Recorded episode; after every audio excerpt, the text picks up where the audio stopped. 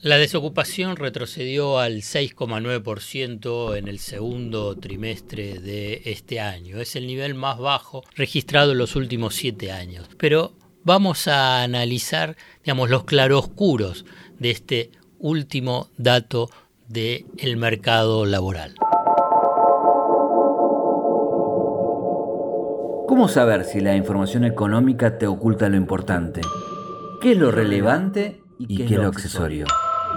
¿Qué hay debajo de una superficie en la que solo se ven dudas, miedos e incertidumbres? El desafío es entender para no confundir, descubrir para no engañar. En definitiva, mirar de otra manera lo importante de cada día, acerca de lo que sucede en el fascinante mundo de la economía política. La invitación es que te arrojes sin prejuicios a escuchar otros ojos, otros ojos, otros ojos. Puede ser que así la venda que oscurece se empiece a aflojar. Como te decía, la desocupación bajó al 6,9% si lo comparás contra el mismo trimestre del año pasado, que es la forma correcta de hacer comparaciones eh, interanuales es que bajó del 9,6 al 6,9%. Una baja muy pronunciada, muy importante de la desocupación. Esto implica que hay más gente que tiene trabajo, es su novedad. Esta cifra, como te decía, que es la más baja en siete años, retrocede, digamos, coincide con un crecimiento del Producto Bruto Interno del 6,9% en el segundo trimestre respecto a igual periodo del 2021. Lo que habla es que con un crecimiento elevado y así sostenido, tenés una caída de la desocupación de esa magnitud. La subocupación también bajó del 12,4 al 11,1% en un año. Este grupo de subocupación significa las personas que trabajan menos de 35 horas por semana y están dispuestas a trabajar más horas. Esto también habla de que hay presión sobre el mercado laboral conformado por un universo desocupado, subocupados, ocupados demandantes y ocupando, ocupados no demandantes disponibles. Todo ese universo más o menos responde a un 28,8% de la población. Te voy a dar dos datos más para no abrumar. Es que la tasa de actividad, o sea que mide la población económicamente activa sobre el total de la población, subió del 45,9 al 47,9%. O sea, más gente está eh, trabajando. Y la tasa de empleo que refleja la proporción de personas ocupadas con relación a esa población total también aumentó del 41,5 al 44,6%. Esta foto, esta foto, es decir, cualquiera analista te diría, wow, está funcionando muy bien el mercado laboral. tiene un dinamismo muy importante. El dinamismo lo tiene. Ahora bien, vamos a observar algunos eh, puntos críticos de este eh, mercado laboral. Punto 1. La informalidad, la proporción de quienes no tienen descuento jubilatorio, subió 6,3 puntos porcentuales, o sea, pasó del 31,5% al 37,8%. Este nivel de informalidad es la más alta desde el 2008, desde el 2008. O sea que el mayor empleo estuvo liderado por el trabajo informal. Esto implica que eh, el trabajo informal es el que no tiene protección eh, social, previsional, de salud, o sea, es el trabajo más precarizado.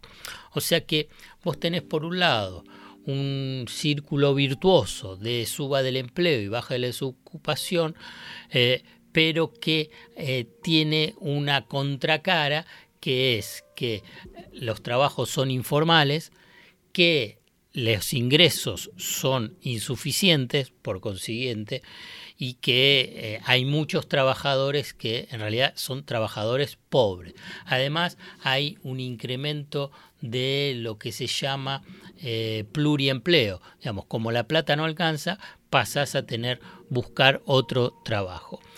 Además, la creación de empleo eh, se da que el 70% son asalariados no registrados. O sea, de cada tres nuevos empleos que se crearon, dos son eh, informales, o sea, son precarios.